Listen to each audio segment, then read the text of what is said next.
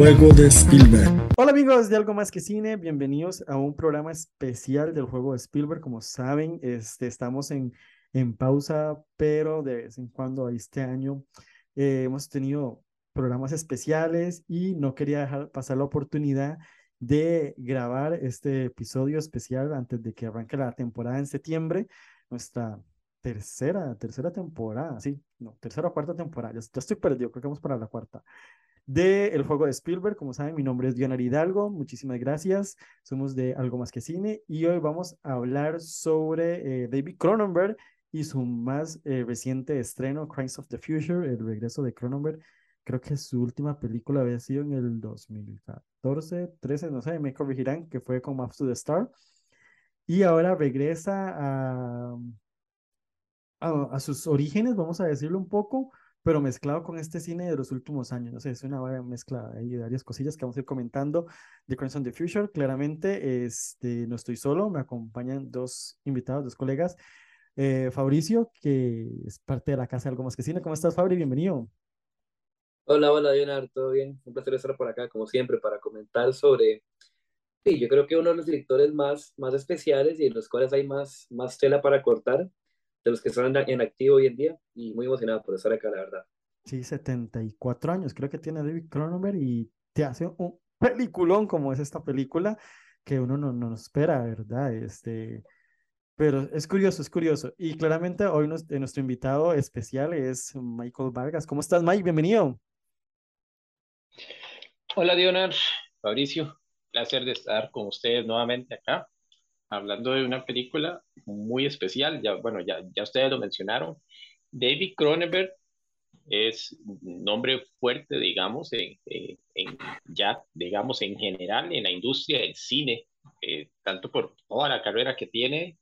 Este señor empezó a hacer películas en los 60, imagínense, en los 60 empezó a hacer películas eh, David Cronenberg y ahí está todavía.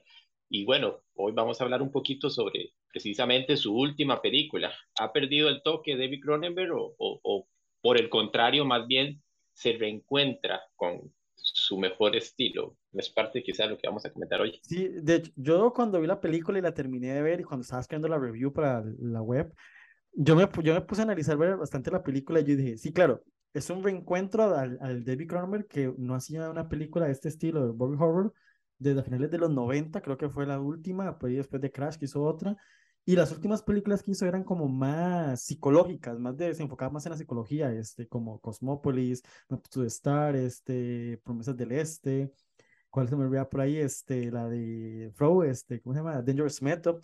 Y cuando terminé la película, mi conclusión fue, que vimos al David Cronenberg que conocíamos de los 80s, 90s, 70s, que, que era el terror corporal, pero llevado un poco a ese, a ese psicología, a, ese, a esa seriedad que tenía un poco sus películas de los 2000. No sé, es mi percepción, que encontré como que hizo un balance de ese tipo de cine que hizo en los 2000 al cine que ya lo conocíamos antes. No sé, fue como mi perspectiva. No sé qué, qué opinan ustedes dos. Yo sentí algo muy parecido, sobre todo en el estilo de que está mezclando ciencia ficción, que eso siempre está presente en sus pelis, pero como, como vos lo decís, lo había dejado muy de lado para, como no sé, más o menos desde los 2000 para acá, hacer, bueno, las pelis que hizo con, con Vigo Mortensen, que van mucho en el plano más, más psicológico, más analizando la parte social de los personajes y también mezclándolo con esta parte de la nueva carne, el body horror que siempre nos ha gustado tanto de Cronenberg, y a mí me gustó mucho ese balance porque no lo esperaba. Yo cuando vi que se anunció la película, que vi el tráiler, y dije, madre, si esto es Cronenberg volviendo a lo que siempre ha sido. Pero ese balance a mí me terminó gustando porque al final hasta termina metiendo un discurso político sobre lo, las explicaciones del arte moderno y todo con la parte de la ciencia ficción. Entonces, a mí me gustó ese balance y yo honestamente no lo esperaba porque cuando vi que era una peli body horror, que yo pensé que era un regreso a los a las bases de Cronenberg y si bien sí, tiene, si toma mucho de lo que de lo ha hecho el gran maestro del terror que es, me gustó cómo incorporó esos elementos de la ciencia ficción y de sus películas más, más recientes en esta última peli de lo que estamos hablando ahorita. Yo siento que eh, acá Cronenberg pues eh, muestra todo lo que pues también él ha evolucionado a lo largo de los años como como director, ¿verdad? Como realizador o como creador, ¿verdad? Más que todo. Eh, este, porque sí, estoy de acuerdo. Eh, no es un regreso totalmente eh, a su estilo ochentero. películas como Scanners, como inclusive The Fly, que son películas de body horror puro y duro, que si bien siempre tenían también su, su, su subtexto por ahí interesante, digamos, en misma Scanners o, este, ¿verdad? Que, que tienen como ese mensaje que te dice algo sobre la tecnología o, sobre, digamos, inclusive mensajes políticos en, algún, en, en, en, algunas de ellas. Pero sí se sentía más como, como, más, des, como más desenfrenado, ¿verdad? En el sentido de, de, del terror corporal como, como tal acá es más contenido, ¿verdad? O sea, sí, nos, sí es una película que para los que no gustan mucho, digamos, del body horror, pues puede aparecer en algunos aspectos grotesca y decir que algo de Cronenberg es grotesco es un elogio para él, creo yo, ¿verdad? Porque es parte de lo que busca. Entonces, está bien, usemos la palabra grotesco. Pues este, sin, em, sin embargo, es más contenida, es más sobria, ¿verdad? No, no es ese Cronenberg desenfrenado, digamos, sino que eh, es, nos muestra eh, gráficamente, digamos, aspectos eh, de body horror y, gore como tal, pero está más, digamos, silvanado como a, a, un concepto, ¿verdad? A algo, y es aquí el concepto, digamos, que él nos quiere dar, o conceptos, son quizás como más palpables, ¿verdad? Es, más fácil como intuir eh, que Cronenberg está haciendo una reflexión, ¿verdad? Y no solo llegar y desconectarse y ver una de sus, digamos, desenfrenadas ochenteras y que uno dice, wow, voy a ver una película de, Cronenberg para comer con palomitas y pasarla con los compas y, pasar un buen rato. No es, que, no es que las películas de él fueran faltas de contenido anteriormente, pero sí siento como que ahí era primordial, digamos, o le daba más énfasis a toda la parte del, del body horror, por decirlo así. Acá lo tiene, pero nos muestra también un concepto, ¿no? o, nos dice como la peli va por aquí, o esto es como lo que quiero dar a entender.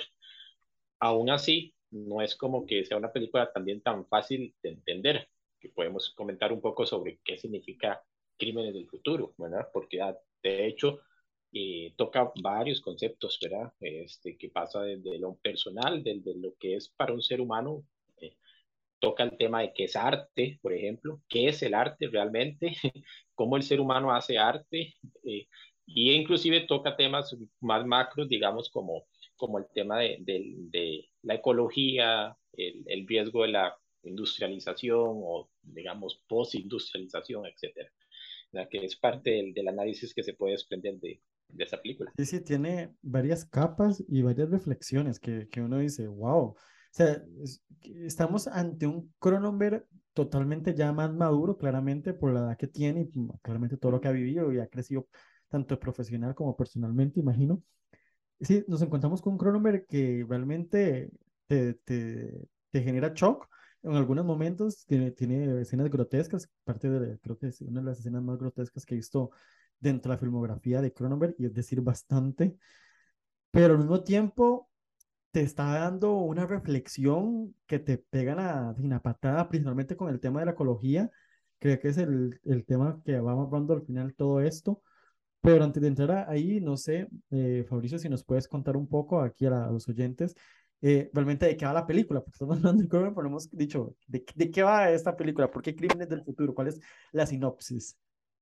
Claro, claro, haciendo una, una sinopsis bastante vaga, Cronenberg nos, nos sitúa en un mundo distópico, no, no nos dice una fecha exacta, pero sí está claro que es un mundo falso, imaginario, pero del cual pensándolo bien no estamos tan distantes. Es decir, en el tiempo tal vez sí, pero vamos para allá sin, sin, ninguna, duda, sin ninguna duda, tal vez no como la forma en la que él lo retrata, pero bueno, básicamente Cronenberg nos ubica en un mundo en donde los humanos hemos perdido básicamente la sensación dolorosa.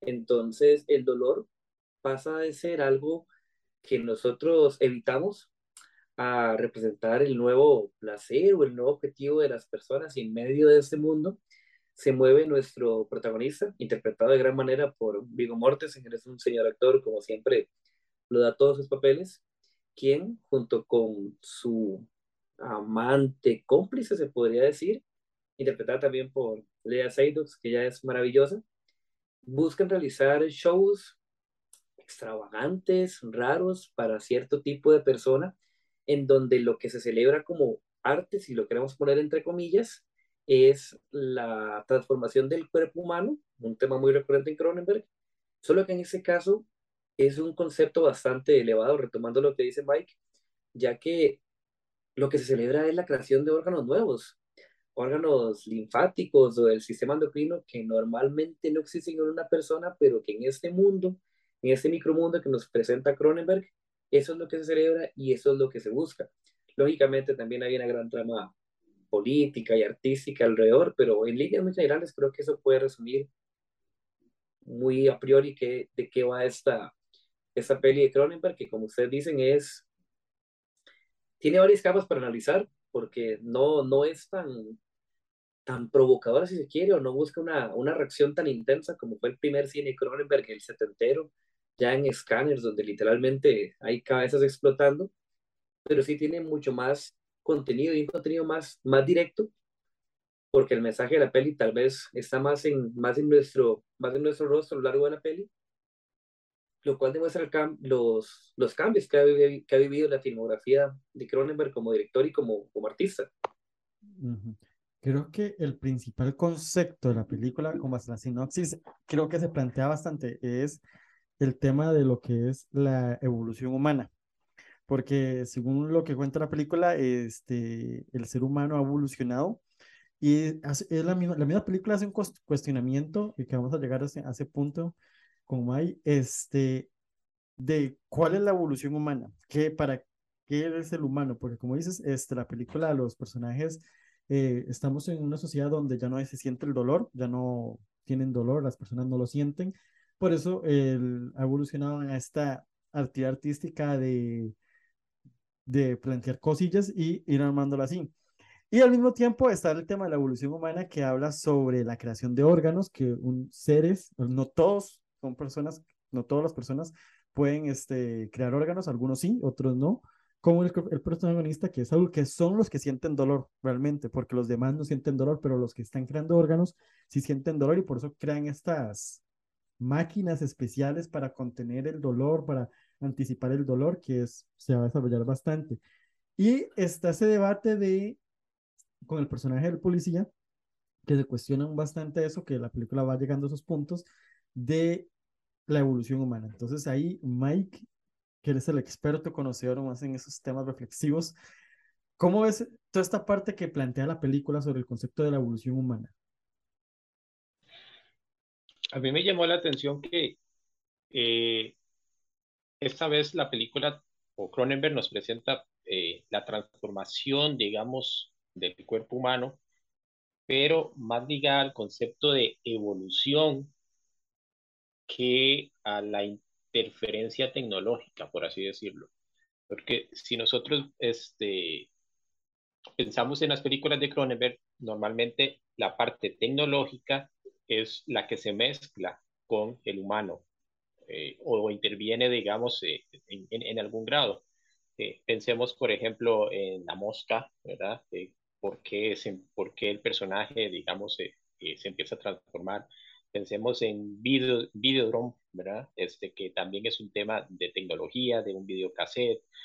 pensemos en la misma Crash, ¿verdad? Que en Crash pues es más fetichista, pero también tiene que ver con, con motores con, y con eh, con carros y con partes mecánicas, digamos, de, de, quirúrgicas.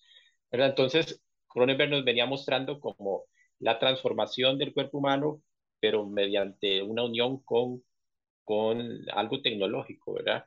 Y aquí, pues sí, es un escenario de ciencia ficción futurista, pero la tecnología como tal no está tan presente en esta transformación. Aquí Cronenberg se aleja, digamos, de su llamémoslo así, de su discurso de eh, la máquina interviene al hombre, eh, para pasar más bien a el hombre evoluciona de forma, llamémosle, natural, aunque la misma película nos cuestiona si es una transformación una evolución natural, ¿verdad?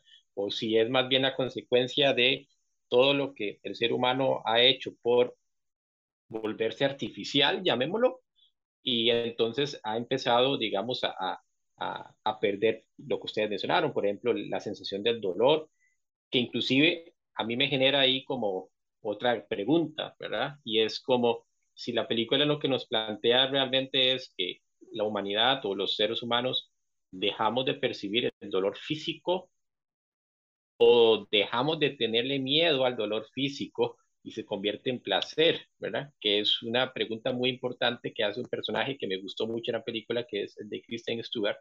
Me encantó el personaje de ella.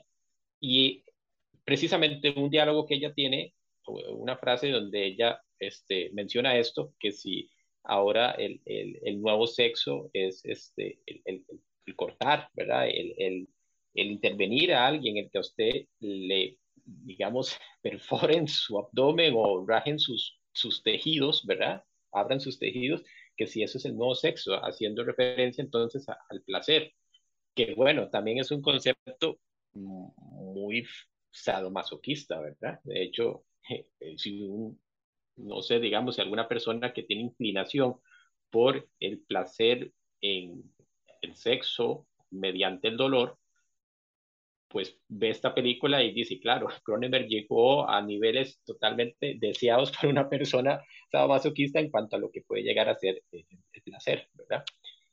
Entonces, a mí esta, me crea también esa pregunta, ¿verdad? Si es que la humanidad dejó de sentir dolor físico o, si, o más bien eh, le perdió el miedo al dolor y lo está convirtiendo en placer. Pero bueno, y el tema de la evolución eh, lo plantea, digamos que a lo largo de la película, principalmente con el personaje de Vigo Mortensen, que es el protagonista, pero, pero yo diría que el, el, punto inicial, como la forma en que inicia y la forma en que termina, es la que nos termina como amarrar los cabos de, de, de, esta, de esta parte de la evolución. Inicia con un niño que come plástico, literalmente come plástico. Totalmente. Y, y finaliza con nuestro personaje principal comiendo un tipo de sustancia similar al plástico también, ¿verdad? Eh, y en esa última, última escena, este, vemos la cara como de aliviado de, de por fin dejé sentir dolor, ¿verdad? Que hace este, el personaje de Vigo Mortensen, este, como diciendo, por fin me siento bien, ¿verdad? Y curiosamente él llega a sentir eso comiendo plástico. ¿verdad? Entonces, la película nos plantea es como el ser humano evolucionó a tal, o va a evolucionar, o va en camino a evolucionar al punto de que se va a volver un devorador de su propio, eh, digamos, de, exacto, de sus propios desechos. Eh, ¿Eso en qué convierte al ser humano? ¿verdad? Y el concepto, más que de evolución biológica, digamos puramente, eh, pues nos lleva más bien al terreno filosófico, ¿verdad? Que es, que, es, que es parte de lo que plantea aquí Cronenberg, ¿verdad? ¿Qué significa que el ser humano evolucione, cree órganos inútiles, por ejemplo, porque son órganos inútiles? ¿verdad? Al principio creen que son por... inútiles. Sí, sí, sí, sí, diga.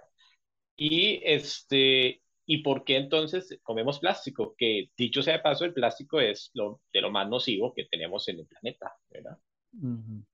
Sí, al final mi conclusión, cuando yo, yo dije, sí, porque se cuestionaba mucho este, lo de los órganos, que son órganos inútiles, que no, supuestamente no saben para qué eso.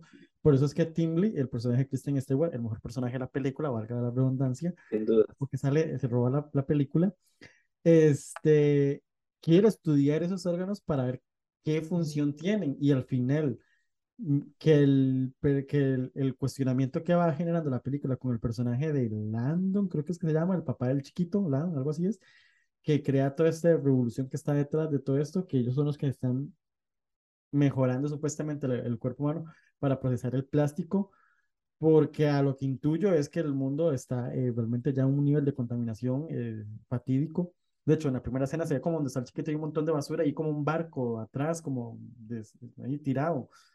Y al final que el personaje termine comiendo plástico, mi conclusión es que esos órganos nuevos que están generando el cuerpo humano es para procesar el plástico. Esa fue mi conclusión con respecto a los temas, al tema de los órganos. ¿Sí? De hecho, yo con, la, con lo que estás diciendo pensé algo similar y la primera lectura que yo tuve al, finalizar la película fue que Cronenberg nos está diciendo y con una forma muy, muy clara, sin ningún tapujo, que básicamente ese es el, el triunfo más a lo grande, más multiplicado de lo estético, digo, perdón, de lo sintético sobre lo natural, porque una pregunta muy constante que hay durante toda la peli, tanto de forma literal como más implícito, es ¿qué nos define como seres humanos? ¿Es el cuerpo? ¿Es nuestra anatomía natural con la que venimos al mundo? ¿O es la razón? ¿Es el arte? ¿Son los vínculos o las instituciones? Porque es un tema muy frecuente en la filmografía de Cronenberg. Si recuerdan cuando, cuando se estrenó, cuando se vio Scanners, ese juego que hay de las instituciones, como buscan controlarnos, somos realmente libres, somos marionetas, eso es un tema muy frecuente en el, en el cine Cronenberg y en esta peli no deja de ser una, un tema muy recurrente porque hay poderes del Estado muy bien representados y muy claros. Está la parte de la policía, está la parte más gubernamental con esa agencia que quiere controlar los nuevos órganos, están los artistas porque también con el personaje central, el, el Sol, Saúl, Sol creo que se llama. Saúl, sí, Saúl. Ah, él, es el, el protagonista. Él es también la representación más profunda de hasta dónde estamos dispuestos a llegar para obtener lo que nos hace feliz, lo que nos realiza. Y en este caso, a propósito, la escena final, cuando él se le ve comiendo por fin aliviado, porque durante toda la peli se ve que comer es una molestia que de verdad no le gusta, y que cuando come y se siente aliviado, pucha, ahí de verdad Cronenberg nos está dando mucho, mucha tela para cortar y que hay muchas formas de, de leerlo. Y me gusta mucho esa forma en la que Cronenberg nos da estas capas, porque esta peli en realidad es un guion viejo que él tenía, que él quiso hacer y hasta ahora tuvo la oportunidad de realizar al 100% su, su visión, porque si mal no me equivoco, hay un, hizo un corto, hay un mediometraje de, de los 70 que se llama, de hecho, tiene el mismo título. Que tiene el mismo título. Y yo leí una entrevista, bueno, leí, no vi una entrevista de él donde comentaba que este guion lo hizo hace como 30 años y que hasta ahora tuvo la oportunidad de hacerlo, pero con todo el bagaje de las últimas pelis que ha hecho, la forma en la que la tecnología ha avanzado y como él lo representa en su película, creo que es muy atinado. Sí, es que le, le crea esa capa más, eh, más profunda, porque como decían, Cronenberg los jodía a nosotros viendo esas películas y, nos, y ya cuando pasó al, a los 2000, que nos empezó a joder, pero más psicológicamente, ¿verdad? Y aquí hace la conjunción mezclando esas dos cosas y crea eso. Por eso es que hay, hay una trama política muy de fondo que, que, es, que yo le pongo así, que va como en las sombras construyendo todo, porque hay este, este debate de, de esta empresa que, que, quiere regular los, los órganos y, la policía que está detrás, que quiere impedir que la gente sepa que el cuerpo está evolucionando a ese nivel de, de comer plástico. Entonces, por eso es que creo que al final todos los conceptos se van amarrando, tanto lo ecológico como la parte del término reflexivo sobre lo que es el ser humano, que es la evolución, y todo el tema eh, político, creo que al final todo se va mezclando y para llegar a un punto brillante donde el, este el policía le, le, dice al personaje Saúl que realmente ellos escondieron el cuerpo y todo. Entonces, tiene bastante, bastante profundidad y yo creo que eso es lo que le ayudó a, a, este Cronenberg llegar aquí, esas últimas películas que eran como, siguen como más por esa trama psicológica, como Promesas del Este, todo el cuestionamiento del personaje de, la, dentro de la mafia rusa era, si no me equivoco, hace tiempos que vi esa película. Eh, o, si ni hablar de Dangerous Method, que es ese debate, ¿verdad?, de, de, la psicología de Freud y todo esto. O sea, y Maps, no, Maps Star, no sé, no, no la tomo tan así, Maps Star. Eh, ya era una, era una crítica a, Hollywood, literalmente, era otra cosa. Pero no sé, eh, ahí qué, qué opinas, Mike? Estás hasta callado. No, no, creo que estamos de acuerdo y tenemos la misma idea y yo siento que realmente eh, Cronenberg pues este, nos da a entender, digamos, a pesar de que pareciera que sus ideas son como pinceladas y nos va dejando nada más como, como cosas que pensar o cosas que cuestionar, creo que lo que hemos dicho los tres es, es una apreciación muy similar de, del concepto que Cronenberg quiso, quiso plantear, entonces este, pareciera que la forma en que transmite el mensaje pues es efectiva porque llegó a nosotros. Eh, igual también me gustaría mencionar la enorme factura, digamos, estética que tiene este filme, ¿verdad?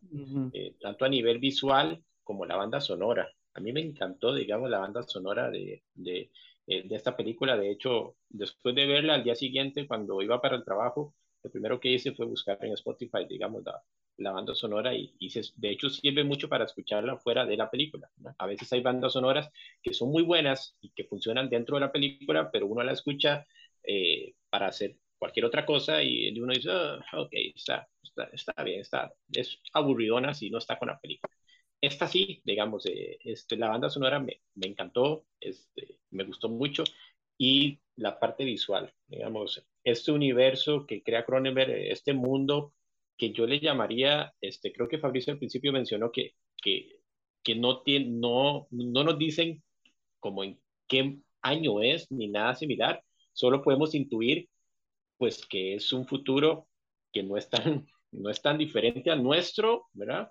Este, yo le llamaría como un, una época decadente ya, ¿verdad? Que es como el mensaje que nos deja ver la película, ¿verdad? Que es decadente ni siquiera podría llamarle posapocalíptica, más que todo le llamaría como una época decadente, donde estamos ya como en, como en un crepúsculo de la humanidad tal y como, tal y como somos, ¿verdad? Tal y como la conocemos.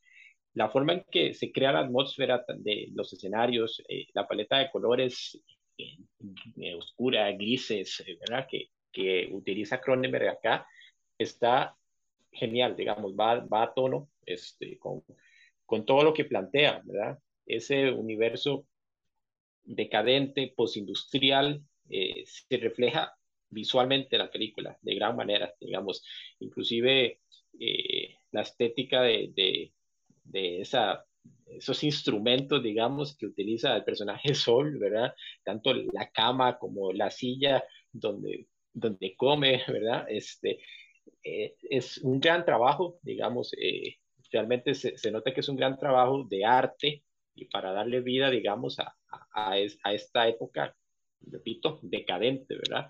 Entonces, creo que eso es un gran apoyo para el filme, ¿verdad? Que, que, que se haya trabajado tanto en, en, en, esa, en ese diseño de producción y, y, y, también en toda la parte de la banda sonora. Que, sin, y sobra decir, digamos, que, que las actuaciones están súper bien, ¿verdad? Que es todo lo que complementan esta idea de Cronenberg, porque hasta el momento hemos conversado sobre sobre lo que significa la película, sobre lo que este Cronenberg hizo esta vez, digamos, o el mensaje que nos quiere dar, pero también el cómo lo hizo, ¿verdad? Porque es una película de factura mayor, digamos, en cuanto a, la parte visual.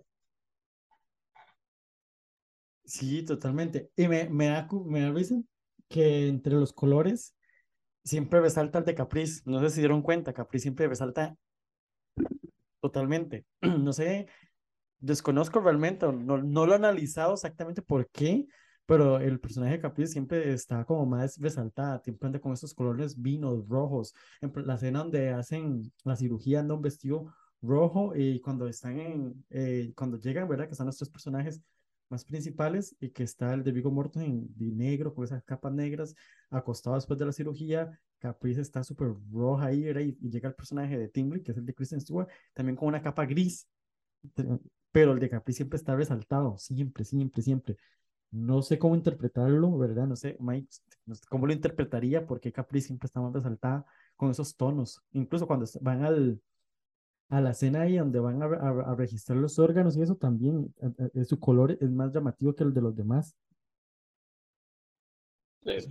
habría que ver habría que ver, digamos, eh, si hay como una, una intención, digamos, bien marcada o es parte como, como de la construcción del personaje, ¿verdad? Porque al fin y al cabo, pues, eh, se nos deja ver de que ella, bueno, fue cirujana o era cirujana, digamos, pero su especialidad ahora es ser una artista de performance, ¿verdad? O un artista que hace este, este tipo de shows. Entonces, eh, quizás parte de la caracterización de su personaje va precisamente con con lo llamativo y con lo estrafalario, ¿verdad?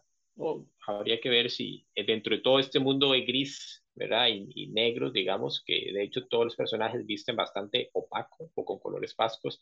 Ella eh, resalta, digamos, este, por alguna razón en especial, ya sea este, porque eh, nos quiere, digamos, eh, nos quiere decir algo en cuanto a, a, su posición, digamos, como, llamémosla, eh, no sé, como tipo maestra de ceremonias, ¿verdad? Que al fin y al cabo es lo que ella es, o algo similar.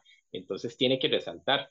Aparte que este, y también va mucho con el look de ella, ¿verdad? Es decir, ella como, como, como, persona, ¿verdad? Entonces quizás hay una combinación de, de, elementos de por qué ella sea tan, tan llamativa o porque resalte tanto su, su, color rojo o esos colores vivos, porque al fin y al cabo también es el personaje como más llamado a ser como el más estrafalario, ¿verdad?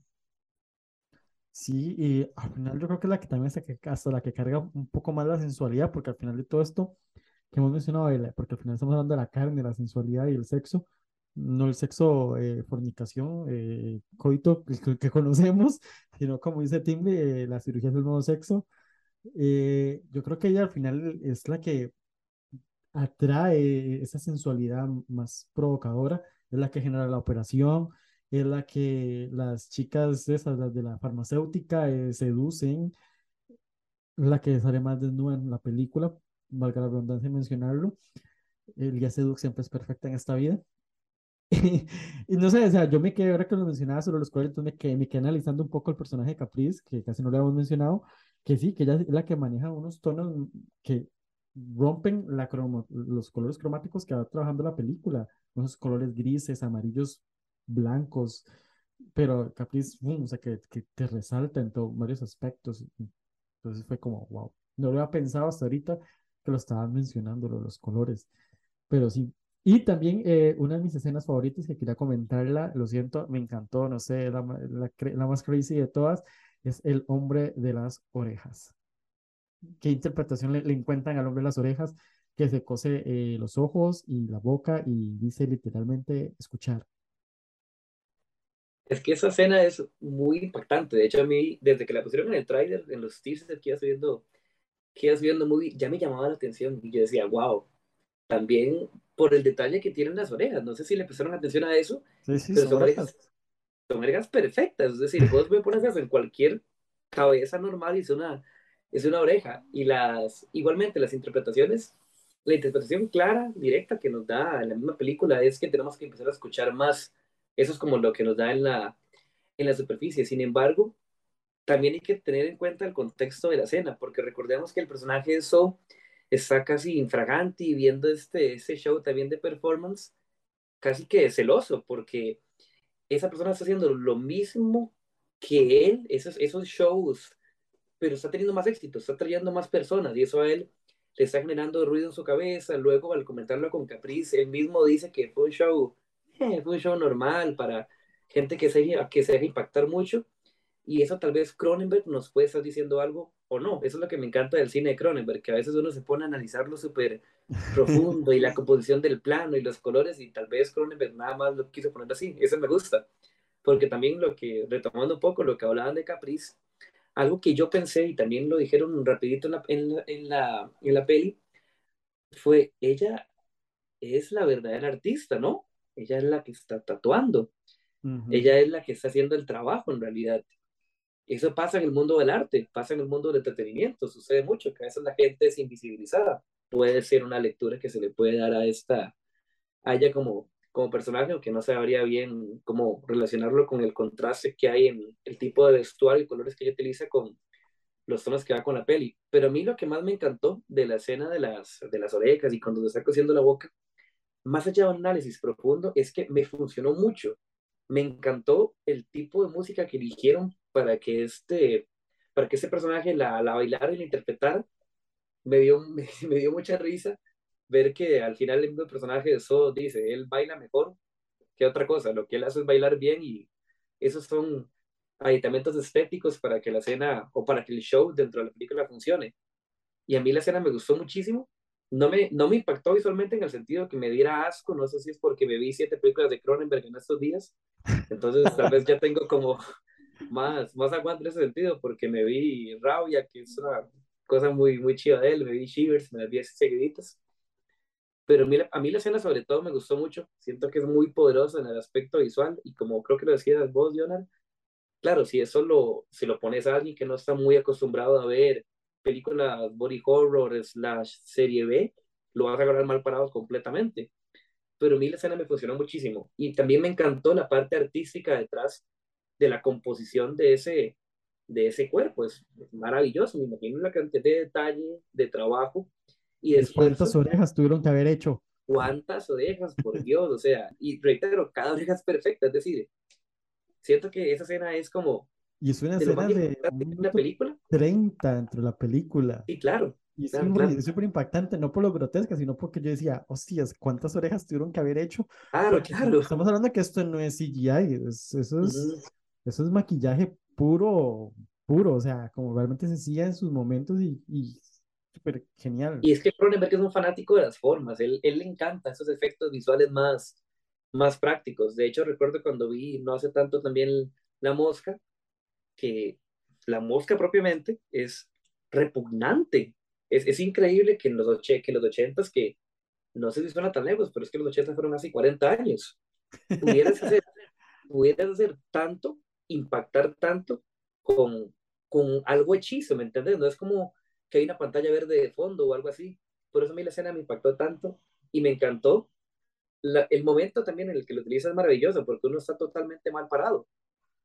Sí, sí, te, te, te, la coloca ahí de un pronto a otro y dice, what the fuck, y, y, se queda así. Pero yo me quedé así como, wow, o sea, y bueno, sin hablar de el, la coreografía del actor que está, o sea, es que, y lo que va diciendo de fondo, es time to listen, algo así es lo que dice.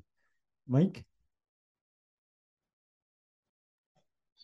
Para mí, a mí, a, mí también me gustó mucho la escena. Este, siento que quizás su principal función dentro de la película es, es ayudarnos como a introducirnos más en este mundo, ¿verdad? Este, este mundo gobernado por los performances de este tipo, ¿verdad? Eh, entonces, eh, no sé si, si tendrá, digamos, algún tipo de, de, interpretación mucho más profunda, pero para mí básicamente es como una muestra de eh, cómo es este mundo, ¿verdad? Cómo, este, cómo es el, ese tributo a la estética corporal retorcida, ¿verdad? Eh, porque claramente el personaje, de hecho lo mencionan en la película, eh, tiene un montón de orejas, pero no son funcionales, ¿verdad? No, sirven. Eh, él, él, no escucha por, esas, por ese montón de orejas, no, no es que escucha más ni nada. Entonces al final son como un montón de tumorcitos lo que tiene en el cuerpo, pero que estéticamente eh, lo hace muy llamativo, lo hace, si quiere, llamémosle atractivo inclusive. Y todo su, su danza, digamos, y todo el performance que hace con la música y demás, muy, muy, muy industrial, va en redundancia, porque la, la pieza que escogen, digamos, es una pieza de, de, de, música industrial, este, va muy a tono con, con, con, todo esto, ¿verdad? Que es la película. Entonces, para mí, es, es, e, esa escena en particular es como una, un, visionado, digamos, de, de, lo que es, de lo que sería, digamos, vivir en ese mundo, ¿verdad? Este, más allá solo de, de conocer a, a, a, los protagonistas, ¿verdad? Y, y, su, y su, arte de, de, tatuar este, órganos y demás, sino como, como ver en general qué es lo que busca la gente, qué le gusta, ¿verdad? Y también un poco de, un mensaje sobre lo que es la, la estética o la modificación corporal, ¿verdad? Que hoy en día pues también se da eh, desde un simple tatuaje o un piercing hasta ya gente que lleva, intenta llevar la modificación corporal a otros niveles, ¿verdad? Gente que ya eh, desde partirse la lengua en dos, por ejemplo, hacer la lengua bípeda que llaman, hasta eh, gente que ha llegado a cortarse la nariz, por ejemplo, para parecer una calavera o una serpiente. Entonces, inclusive el personaje este, eh, de, ay, se me fue el nombre de la chica, ¿cómo es que se llama? Este, la protagonista, el personaje de ella, Caprice, ella, en este, eh, hace una modificación dentro de la película, ¿verdad? En la frente, este tipo de, de, de es, eso tiene un nombre, le, le, llaman un nombre, digamos, el meterse esos, estos eh, tipo, es como silicón, digamos, o ese material es un tipo de silicón o algo que, que, la gente se incrusta. Alguna gente lo que hace es como metérselo en la frente para simular como que fueran este, pequeños cuernos o algo así, ¿verdad? este, Ajá, correcto. Entonces, es, eso tiene un nombre. Este, en, en el arte de la modificación corporal tiene un nombre, solo que ahorita no lo recuerdo. Pero bueno, la película también nos, nos muestra un poco como una versión con esteroides, pues llamémoslo así, de lo que es la modificación corporal, ¿verdad? Entonces, para mí esta escena del bailarín con orejas va mucho por ese lado, ¿verdad? Por esa fascinación a la modificación corporal y a lo que es distinto y a lo que es, este, inclusive puede llamarse grotesco, pero que para algunos más bien es fascinante, que puede llevar a una persona a cortarse la nariz. Sí, de hecho, la amiga que ella conoce en la fiesta esa, o tiene como alguna cara, como que se la rasgó. Sí, sí correcto. Sí, sí, o sea, es, es, un, es un mundo, es, no sé ni cómo llamarlo, este, es un, es un mundo raro, ya, ya la humanidad está a un, a un nivel, este, por eso hay mucho cuestionamiento sobre qué es la evolución humana, qué es el ser humano, o sea, sin el cuerpo normal, que para dónde va, cuál es, creo que son todas estas reflexiones que, no sé si Cronenberg se las hizo cuando escribió el guion en los 70, estaba con ese, ese trance que, que le pasa a uno, ¿verdad? Que se cuestiona la vida y, el ser humano, entonces, porque son hablando que es un guion viejísimo, no es como que ahorita Cronenberg se ponga a pensar en los 70, a los 74, 75 años, ¿para dónde va el ser humano? no creo. Pero en los 70, 80, yo creo que sí se lo estaba cuestionando mucho. Y, y me da risa que esta película, bueno, saliendo un poco todo esto, saliera, bueno, este año en Cannes, donde el año pasado, pues, tuvimos Titán, que, que valga la redundancia de mis películas favoritas del, 2000, del 2021, Titán, que también era muy Cronenberg, Julio Cornó parece un aprendiz de Cronenberg, ¿no? Sí, yo sí, vamos a decirlo que sí. Sí, puede ser. Si, si sigue bajo ese, ese ritmo que hizo Titan y un poco rock, creo que tal vez eh, sea la, futura versión femenina de la mente retorcida de Cronenberg.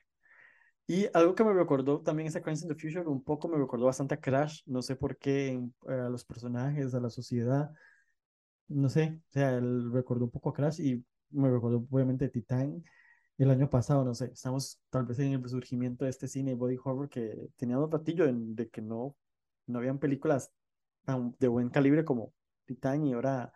No hace tanto se, se, estrenó esa, ay Dios mío, ¿cómo se llamaba esa película en la que cambiaban de cuerpos? Pos, Possessor, creo que se llamaba. Ah, Possessor, que es del hijo de él. Es del hijo, exacto, exacto, exacto. Sí, la del hijo de Cronenberg. Sí, es buena, es buena, pero no sé, te da que le, le, falta algo, le faltó, o sea, y no era tan body horror, era más terror psicológico, este, ¿cómo es que se le dice también este, el de tipo so, este, ¿cómo se llama? Eso fue, eh, gore, era más gore, gore okay. rotation, algo así, no lo veía tan body horror, pero es que body horror es, o sea, que como Titán, no hay... que un carro se folla a una mujer literalmente dentro del carro, en la redundancia en Titán, o aquí en, en esta película de Crimson the Future, que abran cuerpos, saquen órganos nuevos que están evolucionando. y que estén tatuados, es lo peor. sí, que estén tatuados y ahí, ¿verdad? O que abran un cuerpo de un niño, le cambien todo el aparato reproductor, ¿verdad? O sea, que como plástico, no sé. Es no, me, la... me, el, el imaginario que plantea Cronenberg a lo largo de toda su obra, pero es que en lo tiene lo tiene muy claro, porque tenemos también rato de estar hablando de si el ser humano está evolucionando, pero realmente eso podría decirse como una evolución, porque es que si uno lo piensa, aunque, aunque suene muy feo, digamos, si nosotros tuviéramos la capacidad de consumir plástico, de suplir nuestras necesidades alimenticias con el plástico, básicamente el mundo sería salvado. Sería una maravilla, imagínense, digamos. No existiría el océano de plástico que está ahí en el Pacífico. Que Exacto, no, no habría cantidad de, de contaminación, no habría hambre, es decir, suena como hasta una solución para nuestros problemas, aunque es lo más aberrante y lo más fucked up que uno se puede imaginar en una película, y sin embargo Cronenberg nos lo plantea sin mucho problema y nos lo pone en la cara, y lo peor es que termina funcionando. Eso es lo que yo he mirado tanto de Cronenberg a lo largo de toda su filmografía, que cuando él tiene una idea loca que puede parecer como lo más desproporcionado al mundo, de alguna forma, y siempre guardando una forma estética, nos lo puede poner en la película y que nos termine gustando, porque si no, no estaríamos hablando con tanta pasión de uno de los cineastas más grandes y más influyentes de la historia del cine. ¿Y, cuál es, y qué conclusión le saca Crash? Follar hay accidentes, en, accidentes de carro. Casi, ¿verdad? ¿Cuál, cuál sería la solución en Crash? Porque en Crash también están bien petardos todos ahí, que les exciten los, los accidentes de carro. Sí, es el fetichismo. El fetichismo también es algo que ha estado muy presente siempre en la filmografía mí, de hecho, en, en Crash sí está quizás más orientado al, al fetichismo, ¿verdad? De, de, de este tipo de cosas.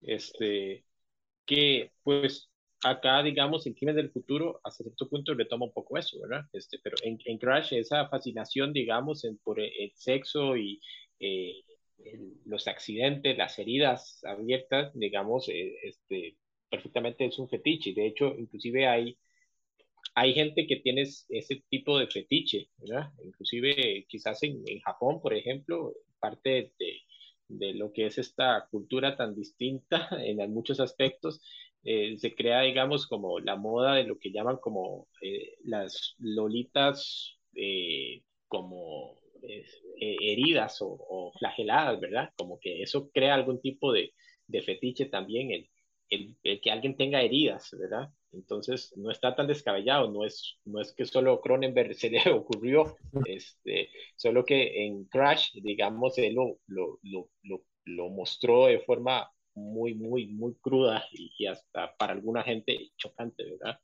Este, pero sí creo que Crash está más cercano como al, al, al fetichismo, digamos, que, que tiene toda pues una, una connotación eh, psicológica, ¿verdad? Que, que ya habría que analizar, digamos, que, que, que puede llegar a causar placer o, atracción en, por alguien, digamos, por una persona que esté lastimada, que esté herida, o no sé, este, ¿verdad? ¿Qué, qué tiene que ver realmente en, o qué pensará una persona sobre eso? Es lo mismo que con, con el sadomasoquismo, ¿verdad? Porque el hecho de que te lastime a alguien, por, por ejemplo, en el sadomasoquismo se dice como que us- vamos a ver, una persona, usted no es que le hace daño a la otra persona, digamos, no lo, no lo lastima. Usted lo golpea, pero no lo lastima, ¿verdad? Es algo que se habla en el sadomasoquismo, que lo golpeo, pero no lo estoy lastimando, porque es que yo quiero que me golpee, entonces no me lastima, ¿verdad? Y aparte que parte de, lo, de todo este, digamos, eh, ejercicio este, de, de, llamémosle, digamos, de placer doloroso, va en el sentido de que, ¿qué más muestra de, de entrega, digamos, puedo tener yo con otra persona que permitir que me amarre, digamos, y que pueda matarme, pero no lo va a hacer, ¿verdad? Porque, porque confío tanto en esa persona al punto de que expongo físicamente mi vida ante él o ella, porque sé que no me va a hacer daño de verdad. ¿verdad? Entonces es un concepto ahí muy eh, que se presta mucho para analizar psicológicamente, ¿verdad? Y, Sí, y que totalmente. es parte de lo que en- Cronenberg en, en toda su filmografía pues ha, ha explorado un poco. Sí, porque Exacto, llama la atención porque son the Future, temas. aquí en The Crimes of the Future es, es eh, o sea, yo me inflijo, el, o sea, ya no siento el dolor, o sea, ya, ya evolucionó al dolor que tal vez en Crash o en otras películas se pueden expresar como el sadomasoquismo, este, de eso, de, de infligir el dolor, de placer sobre el dolor, pero que aquí en Crimes of the Future ya el dolor evolucionó, ya no existe el dolor, y ahora te cortas y no sientes nada. Es como, no sé, pensar en cuando el personaje en, en, en otro pariente de este mundo de Cronenberg, eh, Von Trier, cuando habla sobre la linfomanía, que llega el personaje, va, va buscando diferentes tipos de placer hasta llegar al sadomasoquismo y todo de, de la ser ninfómana. Entonces, ya aquí, o sea, ya aquí no hay dolor en the Future, ya el dolor no existe. Ya te puedes quemar y no vas a sentir nada. Entonces, es parte de estos mismos conceptos que, que busca plantear, no sé si la película, el guion o el mismo Cronenberg, sobre cuál va a ser el placer, o sea, si ya no estás sintiendo, ya no tienes sexo coital, ya creo que aquí ya asumimos que el sadomasoquismo pasó de moda, porque ya no hay. ¿Qué, qué sigue? ¿Cuál, cuál es el placer? El ver el- que le abren el cuerpo a alguien ya y que le saquen ahí las tripas, el corazón, lo que sea. O sea, cuestionamiento, ¿para ahí vamos? O sea, ¿qué sigue después? O sea, yo creo que es como uno de los planteamientos que, que, que juega este. Y como pues, haciendo conclusión en sí, no sé, Mike, ¿cuál sería el crimen del futuro? ¿Cuáles serían esos crímenes? Ok, yo de hecho estuve pensando qué podía significar precisamente que esta entrega también la haya llamado Crimen del Futuro, igual que su mediometraje, que no he visto el, el Crímenes del Futuro de los 70s o 60s, creo que es, pero sí entiendo que es una historia diferente, ¿verdad? Y ni siquiera está ligada a esta, es decir, no, no, no, no tiene nada que ver, va, va por otro lado y es algo que tiene que ver con productos cosméticos, ¿verdad? Este, es diferente. Pero acá, este, yo creo que hay varias, hay varios crímenes, o al menos Cronenberg nos deja varios, varias preguntas, o nos provoca, digamos, varias preguntas como diciéndonos, ¿esto es un crimen o no? ¿verdad?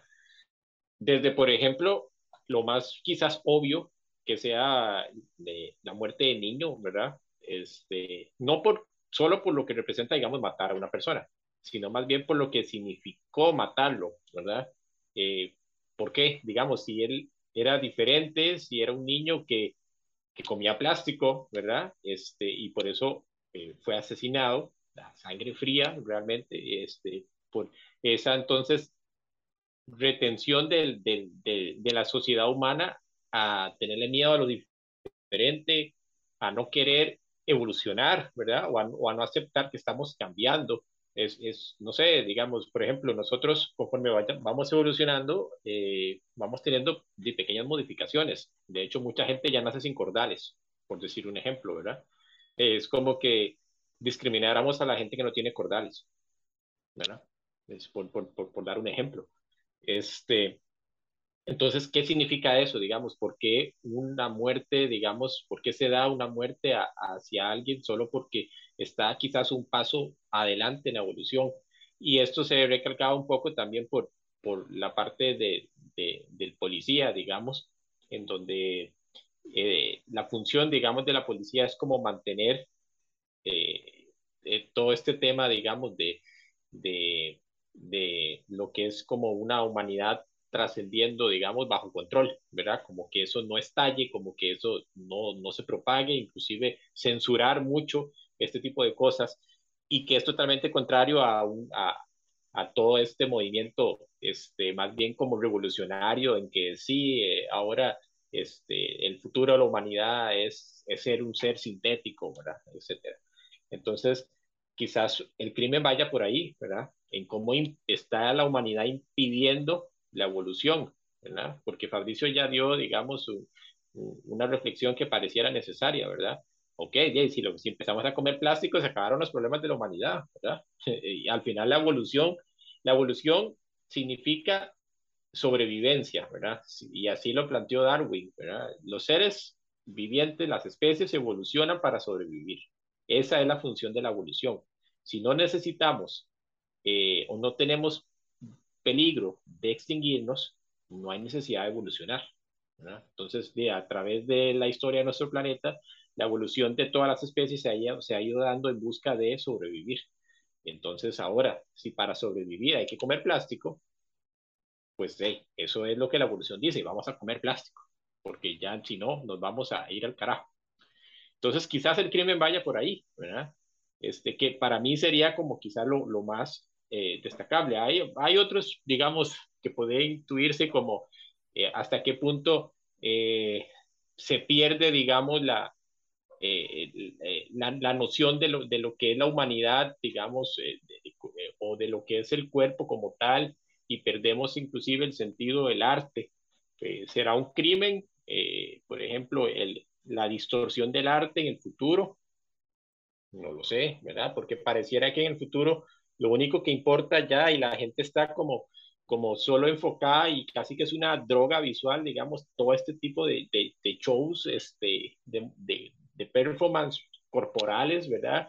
En donde pareciera que el arte se está yendo hacia ese camino, ¿verdad? Y no nos hablan nada de otro tipo de arte, ¿verdad? Ya, ya, ya no se habla de, de artistas que hacen pinturas o, o escritores o teatro, ¿verdad? Sino que parece como que el arte ahora es básicamente eh, modificar nuestros cuerpos o hacer algo a nuestros cuerpos, porque como ya no sentimos dolor, entonces ahora de, el lienzo de un artista de su propio cuerpo o el cuerpo de alguien más.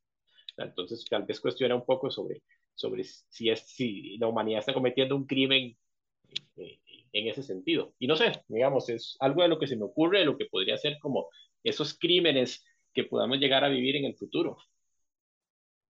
No, y me encanta que son crímenes, porque las lecturas son, son muy amplias. Me gusta mucho la lectura que hace Mike. Y aparte de eso, complementándolo, de entrada yo también pensé que tal vez el crimen del futuro pueda ir hacia la industria del entretenimiento, es decir, por entretenernos, ¿qué estamos dispuestos a hacer? Porque en este caso, si lo vemos bajo una luz más fría, básicamente esas personas se están entreteniendo tanto para divertirse como para la parte sexual con la muerte en este caso de un niño, que es lo más cruel que usted puede representar en pantalla y Cronenberg lo hace sin mucho, sin mucho temor. También está muy claro la parte de, la, de la policía, que la policía en este caso puede representar también entidades gubernamentales que buscan mantener a todo coste el status quo en el que nos encontramos. Y la lectura del arte también es algo muy, muy chiva que nos puede dar para hablar durante tres horas más, porque acá también uno puede cuestionarse, ok, ¿qué es arte? La música que compuso Mozart es igualmente arte comparándola con la música que compuso Queen o la que compone, no, digamos nombres, pero algún cantante más popular de hoy en día de música urbana, por ejemplo, eso sigue siendo arte el cine que nos muestra Lars von Trier o que nos muestra Gaspar Noé, que es un cine que se nutre más del impacto y de la reacción, es igualmente el cine que nos mostraba Andrei Tarkovsky o Stanley Kubrick, por dar ejemplos. Eso es un debate muy interesante porque, ¿qué es el arte? Yo no tengo una respuesta exacta, porque para alguien arte puede ser, en este caso como nos muestra en la película, de una manera muy retorcida, realizar autopsias en vivo y tatuar órganos, que es algo muy, muy aberrante y muy loco si se quiere, y para otra persona arte simplemente puede ser escuchar una canción de algún artista clásico. Entonces, ¿qué es el arte? El arte es lo que yo considero arte, lo que los demás consideran arte, lo que el artista considera arte, porque también está muy claro que la película siempre busca posicionarnos o busca que tal vez empaticemos o conozcamos más al personaje de, de Soul, ya que él es un artista que está dispuesto a entregar su cuerpo literalmente su cuerpo, todo lo que en teoría somos para el arte y para satisfacer a las personas que le siguen, que en ese caso tiene un grupo de seguidores o de fanáticos bastante, bastante consolidado. Entonces, ¿estamos evolucionando o no? ¿Hasta dónde estamos dispuestos a llegar? ¿Vamos a cambiar más? ¿Qué es lo, ¿Cuál es la siguiente etapa? Porque Cronenberg siempre ha mostrado esos temas que son temas complicados, como lo que estaban también comentando ahora del, de la atracción por ver accidentes, por esos temas de la nueva carne, porque si quiero que me hagan daño no.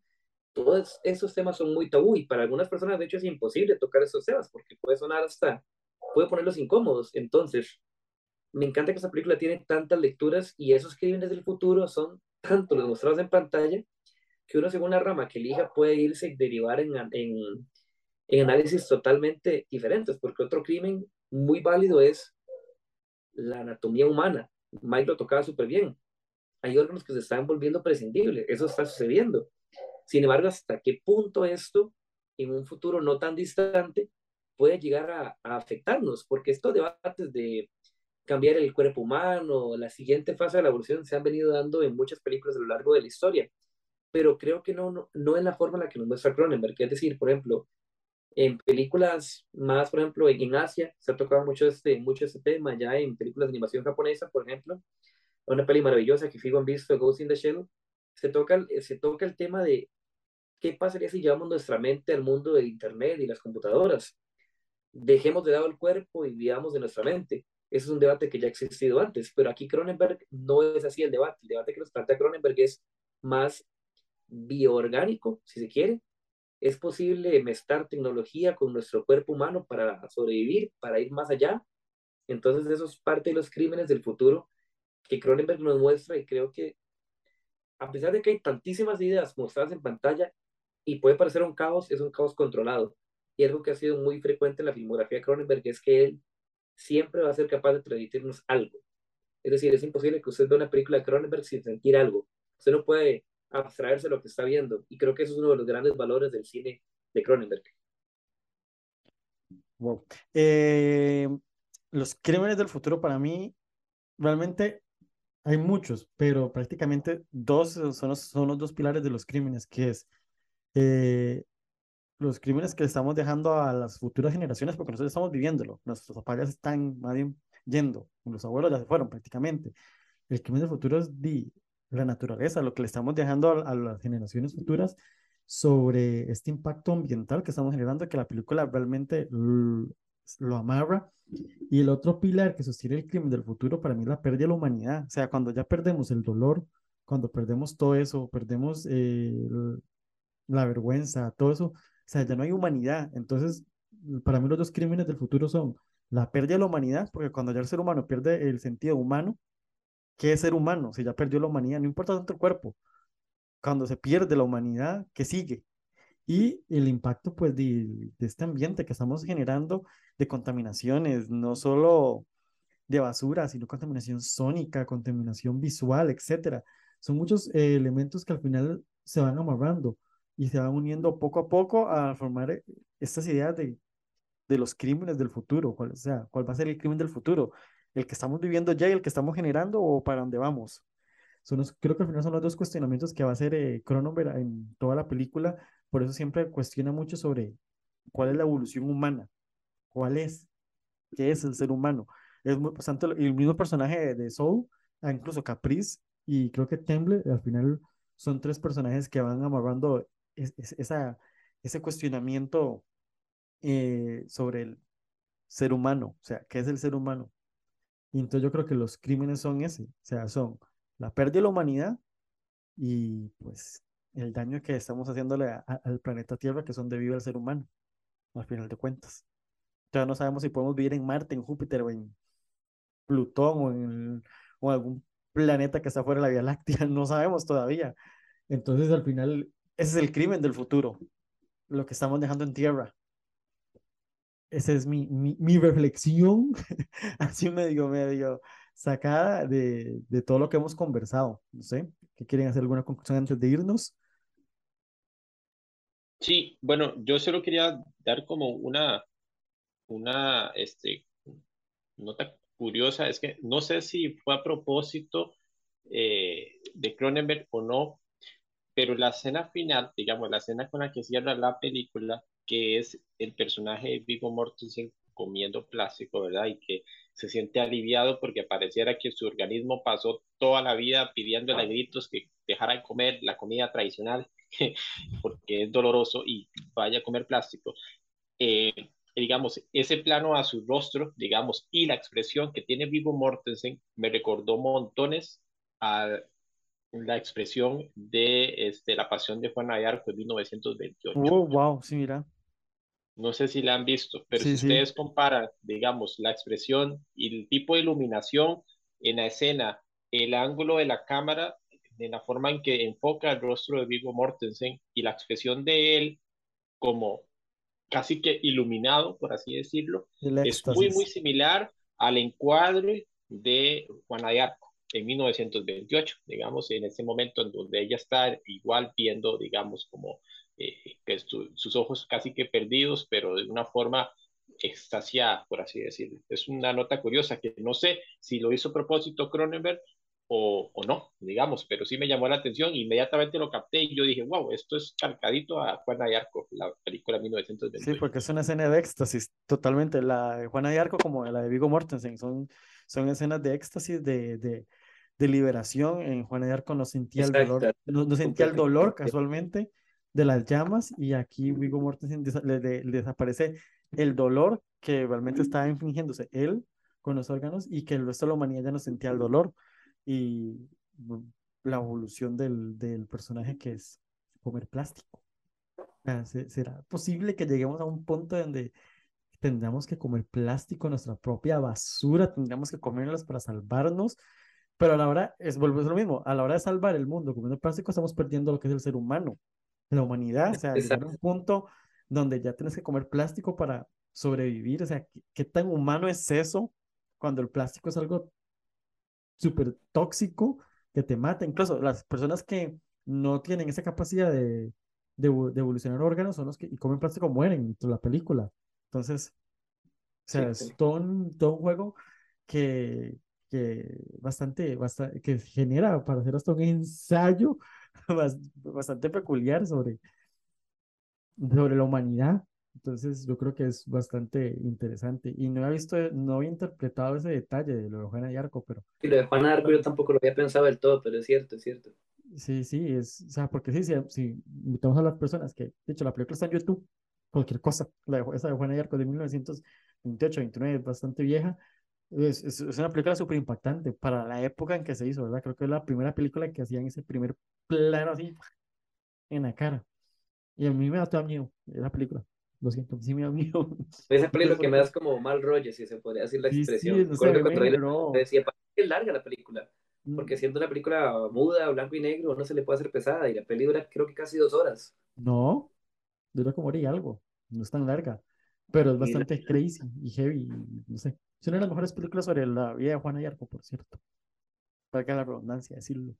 Pero bueno, muchísimas gracias a Fabricio, Michael, por acompañarme en esta charla de Crimes of the Future, lo nuevo de David Cronenberg, este, con, como lo mencionamos, es con Viggo Mortensen, Lee Dux y la mismísima eh, Kristen Stewart, que lo siento, me encanta, soy súper fan de Kristen Stewart, aquí está espectacular. Poco, sale poco, pero espectacular. Y tiene la mejor frase de toda la película. O sea, la cirugía es el nuevo sexo. Se, se te queda esa frase cuando lo dice. Y la forma como lo dice, por cierto, en el momento que lo dice, es como, ya está. Perfecto. Pero bueno, Mike, muchísimas gracias.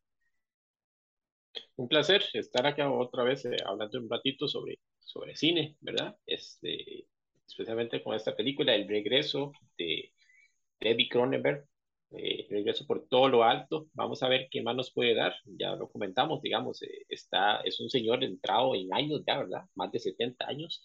Este, pero vamos a ver si, si vendrá algo de él posteriormente. De momento, muy satisfecho con, con esta entrega de Crímenes del Futuro. Fabricio, También muy feliz de haber estado por acá. Siempre que tenemos la oportunidad de comentar buenas películas, es un buen motivo, es, o es un motivo para alegrarse, y sobre todo si estamos hablando de la última película de, de David Cronenberg, que como dice Mike, ojalá que en el tanque todavía tengo una o dos historias más que les pueda regalar, porque es que este cine es de verdad un, un respiro para, para uno, es de verdad algo diferente y algo que es motivo de celebrar y solo queda invitar a todos los, a, a todos los oyentes y las personas que puedan que la vean, que es un peliculón y que no se la pierdan. la pueden encontrar en el catálogo de Movie. Movie es una plataforma de streaming, este, como Netflix, como HBO Max, etcétera. Es una plataforma de streaming.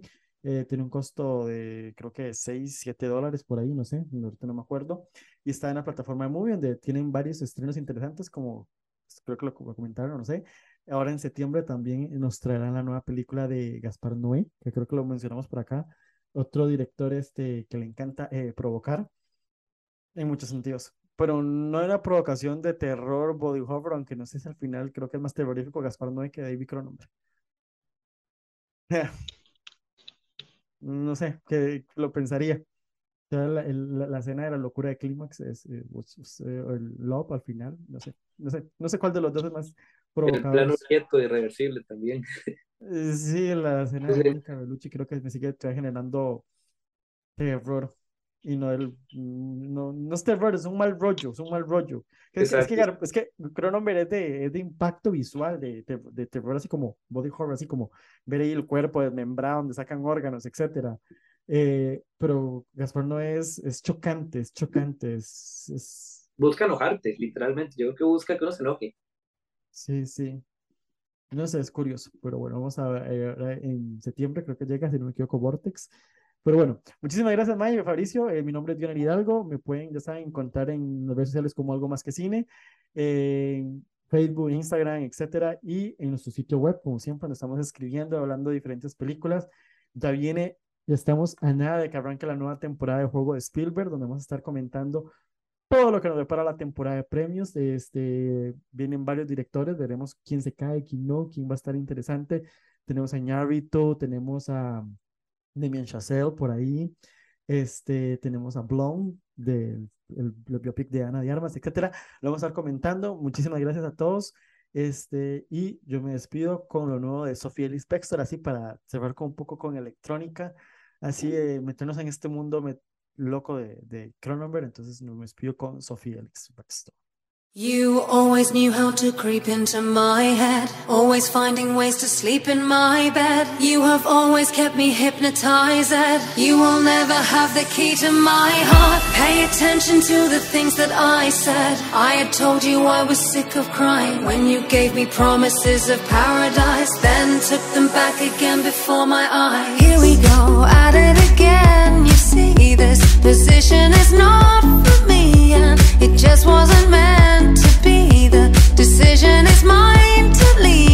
so I've grown so